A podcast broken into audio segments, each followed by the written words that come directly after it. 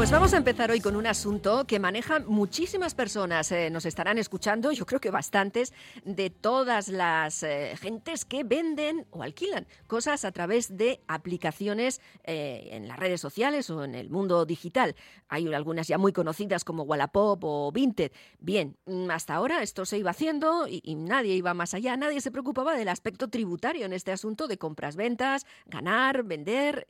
¿Qué ocurre? Pues que la agencia tributaria ha dicho, vamos a ver, esto hay que organizarlo de alguna manera y en principio ya se registran algunos cambios que están publicados en el Boletín Oficial del Estado, cambios tributarios según los cuales las plataformas digitales están obligadas al menos a informar a la agencia tributaria sobre los usuarios que hagan más de 30 operaciones o ventas eh, cuyo montante sea superior a los 2.000 euros. Bueno, pues en el supuesto de que los usuarios no quieran hacerlo porque digan, ah, no, no, yo no digo nada, las operadoras tendrán también una posibilidad de respuesta que es bloquear sus cuentas e impedir que puedan seguir utilizando esos servicios. Bueno, pues vamos a ver hasta dónde llega y cómo le va a afectar a la gente, al, usuario más, peatonal que utiliza muchísimo estas plataformas. Pues que nos ayude a comprenderlo, que las cuestiones fiscales siempre, ya sabéis, pues, pues se nos resisten, son un tanto farragosas para, para los que no, no somos conocedores de todo este asunto y, por lo tanto, vamos a recoger las palabras de Ben Yangles, profesor agregado de los estudios de Derecho y Ciencia Política de la Universidad Oberta de Cataluña, investigadora además del grupo Tax Business. Venga, pues eh, aquí nos escucha ya. Buen día, Egunon, ven ya. Buenos días, buen día, Egunon. Gracias por invitarme. Pues nada, aquí estamos, agradecidos también de que nos puedas aclarar estas cuestiones. Eh, cuéntanos, ¿cómo va a afectar a, estas pequeñas operaciones que se realizan con ropa, zapatos y, y, cosas varias, a veces pues de valores más elevados, muchas personas ya en el Estado y fuera de él? Sí, bueno, yo primero mandaría un mensaje de, absoluta tranquilidad. Es decir, todas aquellas personas que están utilizando estas plataformas para precisamente eso que dices, ¿eh? para vender sus objetos personales, su ropa, ah, sus, electrodomésticos de segunda mano, yo les diría que tranquilidad y que sigan haciéndolo. ¿Por qué? porque lo que busca Hacienda eh, son dos, dos temas concretos. Uno es aquellas personas que puedan ganar dinero con esto, y aquellas personas que se dediquen habitualmente a estas actividades. ¿De acuerdo? ¿Por qué? Porque lo normal, lo normal de vender una chaqueta o una consola de segunda mano es que lo vamos a vender por un precio inferior al que nos costó. Eso es lo lógico, lo normal. Por lo tanto, desde el punto de vista tributario, ¿qué ha pasado? Pues hemos tenido una pérdida. Pues entonces no tenemos que tributar por nada porque hemos perdido dinero. ¿Cuándo tenemos que tributar? Incluso ahora, antes de que cambiara esta, esta norma, cuando tenemos un beneficio, es decir, cuando nosotros hemos vendido algo más caro. Esto aquellos que vendan acciones o vendan un piso ya lo saben, que si han vendido por más dinero que lo que les costó, esa plusvalía, esa ganancia la tienen que meter en la declaración de la renta. Pero eso ha sido siempre. ¿De acuerdo? ¿Qué pasa? En estas plataformas, ah, las personas que hacen esas actividades son entre privados y son en un entorno digital que, como decías, puede ser eh, de una punta a otra del país o incluso entre países. ¿no? Entonces, Hacienda ahí lo tiene muy difícil para hacer un seguimiento de esas actividades. ¿Qué ha hecho? Ha modificado una ley, que esa ley no solo se ha modificado en España, sino que se ha modificado en todo el entorno de la Unión Europea, eh, que obliga a las operadoras una vez al año, precisamente ahora en el mes de enero. Este año, como es el primero, es, un poquito más, el plazo es más grande, pero que será a principios de año, a comunicar a Hacienda simplemente informar de aquellos usuarios que han hecho o un número determinado de ventas, que en este caso se ha decidido que fueran 30, podría haber sido otro número, ¿eh? pero se ha decidido así. Los que hagan más de 30 operaciones o que ganen más de 2.000 euros, esos datos se pasan a Hacienda. ¿Eso quiere decir que yo voy a tener problemas con Hacienda? No, porque es lo que decíamos, si a través de nuestras ventas yo no he ganado dinero, pues ya le pueden informar a Hacienda de lo que quiera que no va a pasar nada, ¿de acuerdo?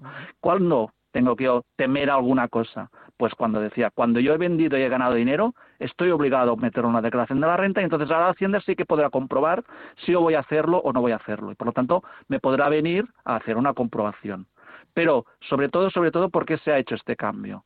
Porque se ha detectado que hay personas que aprovechando esta infraestructura tecnológica, pues ahí tienen una pequeña actividad, pequeña o grande, no lo sé, pero pues tienen una actividad que se dedican a la venta de productos, y a cambio van se van ganando la vida de un, de un modo u otro. Y obviamente no tributan de ningún modo. Entonces, no solo están defraudando a Hacienda, sino que están haciendo una competencia desleal a todas aquellas otras actividades que son autónomos, tienen su web eh, declarada y pagan sus impuestos y tienen una actividad comercial online. ¿De acuerdo? Ese es el, porqué de todo. Mm, claro, estoy pensando que ya hay una diferencia entre el producto nuevo y el de segunda mano, porque claro, el de segunda mano además es difícil ver eh, cuál era el precio original, ¿no? Si alguien viene, a, quién comprueba lo que ha costado, lo que no, ¿no? Previamente. Correcto. Y el producto nuevo es otra cosa, es una venta pues, normal, ¿no? Estándar. Correcto, claro. Entonces, en esos casos, yo que diría, o que recomendaría, que es difícil, ¿eh? pero bueno, que guardemos los tickets es la, la, manera más fácil que si nosotros ah, vemos que nuestra actividad en, en esas plataformas es, es, importante, lícita, porque siempre vendo por debajo del precio que me costó, porque son mis productos y los vendo de segunda mano, pero si yo veo que eso lo hago de forma más o menos habitual y puedo ser uno de esos candidatos a que pasen mis datos, hombre, pues yo en esos casos sí que recomendaría guardar los tickets de compra, porque si nunca me ven a Hacienda, les podré demostrar claramente que estoy vendiendo por debajo del precio de coste, de compra, perdón. Eso es, pero, es verdad. es, el, mejor consejo que puedo dar. Eso es, pero es cierto, como dices, ya que eso ya sería para gente que ya suele tienen el ánimo de hacer eso con frecuencia y dice, bueno, pues puedo llegar a estos límites y por si acaso lo guardo. Pero para alguien que casualmente, pues bueno, entre lo que vendió en el año, que fueron tres chaquetas, dos zapatos y, un microondas, pues dirá, no tengo el ticket, pero bueno, tampoco suelo hacer esto. Exacto, porque Exacto, porque no pasarán los datos, Hacienda no tendrá esa información y nunca se preocupará de hacer esa comprobación, ¿de acuerdo? Por lo tanto, tranquilidad y aquellos que hagan un buen uso de esas herramientas que sigan haciéndolo. Es verdad. También hay cuestiones de alquiler, ¿no? En, todo sí, este...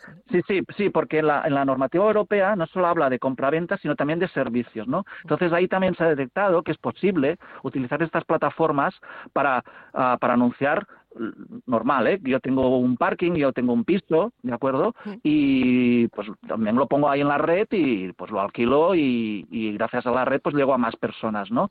Lo mismo, si yo solo hago esa ¿no? esa actividad puntual de que tengo un parking, tengo un piso, lo quiero alquilar, pues estamos hablando de lo mismo, es una única operación, ¿de acuerdo? Y, y ya está. Ahora bien, si yo ahí he visto una oportunidad de negocio que es, mm, bueno, me dedico ¿no? a hacer de intermediario para terceros y utilizo esa plataforma para poner los anuncios, ¿vale? Y a cambio yo cobro una comisión, evidentemente todo en negro y sin declarar, pues ahí también si, vemos la norma, es fácil, ¿no? Que si hago más de esas operaciones, de esos límites que se han puesto, pues que también, también acaben encontrándome y tenga que, obviamente, tributar y darme de alta, etcétera, porque es lo que, es lo que digo. Ya no es solo un fraude a, Hacienda, que, que somos todos, ¿no? Sino que, sobre todo, es una competencia desleal a todas aquellas personas, ¿no? Que prestan unos servicios y hacen unas actividades comerciales a través de la red, uh, pues dándose de alta y pagando todos los tributos y teniendo todos los permisos en regla.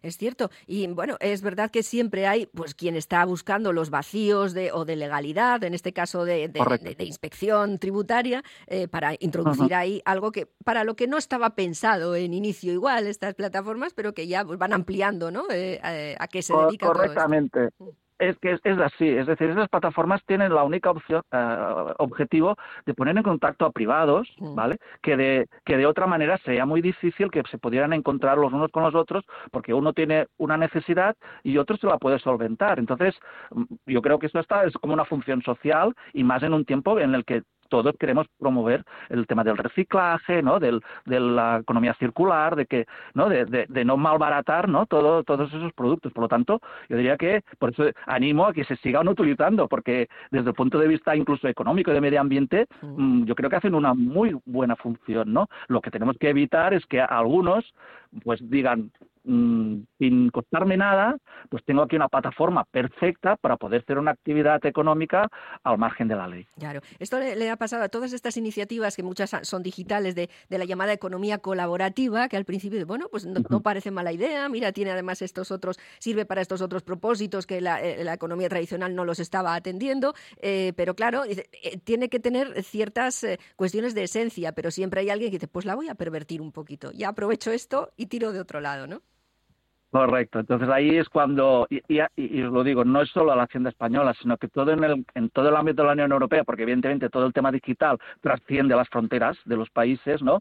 Es donde han decidido ya de una vez por todas, es pues intentar regular y, y organizar, ¿no? Todo este este mundo para evitar precisamente eso, ¿no? Entonces, yo creo que es que si nos lo planteamos y lo, analizamos de una manera detenida y con tranquilidad, yo creo que es, es una buena decisión. Mm. ¿Es posible estar pensando alguna persona que ahora me pidan más datos a mí cuando vaya a hacer alguna operación eh, a través de estas plataformas al, calor de, pues bueno, de esta cuestión de la ley que es sobre todo informativa, ¿no? Entonces, pues datos, datos. Mm. Eh, eh, perdona, no entendí la pregunta. Sí, que sí, pensará igual a algunos usuarios y a ver si ahora me van a pedir la plataforma pues más datos o algunos datos míos o no, no, bancarios o, correcto, no, no, no, no. O sea, bueno, e, e, e, efectivamente, lo que interesa a, Hacienda es poder identificar quién hay ahí detrás. Por lo tanto, sí, efectivamente, eh, si en el proceso normal de registro esa información no la ha tenido que dar, que yo creo que sí, eh, que en estas plataformas ya desde un inicio, cuando tú te registras, ya das unos datos que te identifican, porque de alguna manera ah, tienes que dar respuesta a, la actividad que vas a hacer, ¿no? Y por lo tanto, de algún modo, aunque sea solo para reclamar contra un posible engaño o un posible fraude, ¿no? Pues saber quién hay ahí detrás, ¿no? yo creo que esas plataformas ya tienen esa información, ¿no? Pero aún así, si no estuviera, ah, la información que estas plataformas tendrán que pasar a Hacienda precisamente son el nombre, el NIF, de, de, las personas para poder realmente identificarlas, ¿vale? Entonces, es por eso que si en ese momento se niegan, ¿de acuerdo?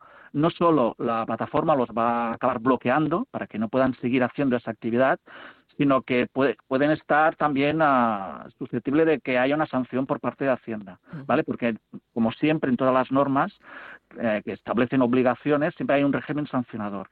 Y en este régimen sancionador hay dos partes. Una, dirigida a las propias plataformas que se negasen a hacer esas declaraciones, ¿de acuerdo?